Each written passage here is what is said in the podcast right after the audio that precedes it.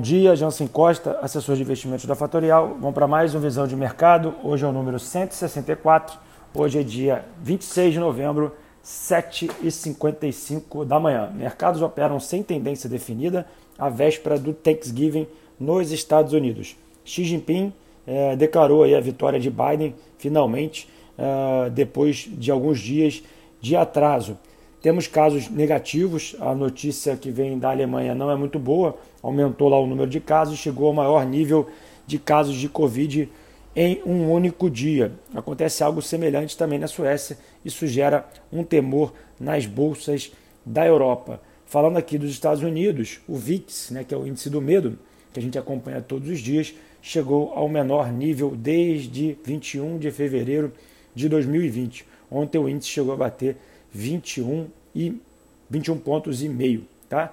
Então, o cenário global é, depois aí dessa, desse último rally de alta é praticamente volta à normalidade antes do Covid.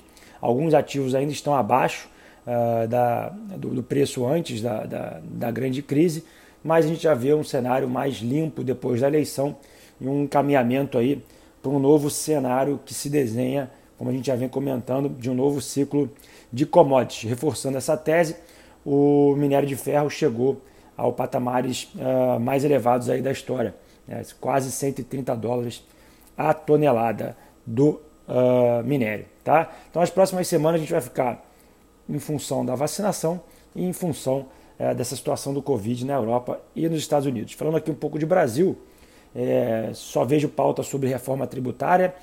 É, isso deve ser pautado depois das eleições. A gente está no dia 26, a, a, o segundo turno das eleições é agora esse final de semana. Então, após esse movimento, a gente vai ver um movimento muito maior é, do Congresso e do Senado pautando aquilo que precisa ser feito para que a gente não entre no buraco. Então, tributação sobre dividendos já está na pauta, uma reforma tributária deve acontecer e a primeira a movimentação foi suspender a isenção do IOF para operações de empréstimo via bancos.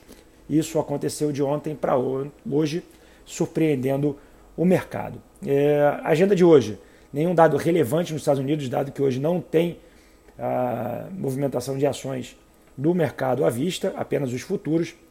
Às 4 horas da tarde, nós temos o dado do CAGED. O dado do CAGED é o dado de empregos aqui no Brasil. Mercado nesse momento, S&P Futuro opera com 3.629 pontos, praticamente no 0 a 0. O VIX sobe um pouquinho, 22 pontos e 55. O peso mexicano vai perdendo espaço para o dólar, cai 0,44. O dólar index fica próximo à casa dos 92 pontos, quase 91 uh, e 90. E o Bitcoin, aquele que estava subindo desde 15 mil dólares, hoje cai quase 10%, voltou para a casa dos 17.913 pontos. Vou ficando por aqui. Hoje temos participação especial no uh, Instagram da Fatorial, arroba Fatorial Invest ao meio-dia 57, uma entrevista com o nosso amigo Fabão, trazendo novos convidados. Bom, vou ficando por aqui. Encontro vocês mais tarde no Instagram da Fatorial. Um bom dia, ótimos negócios. Até mais tarde. Tchau, tchau.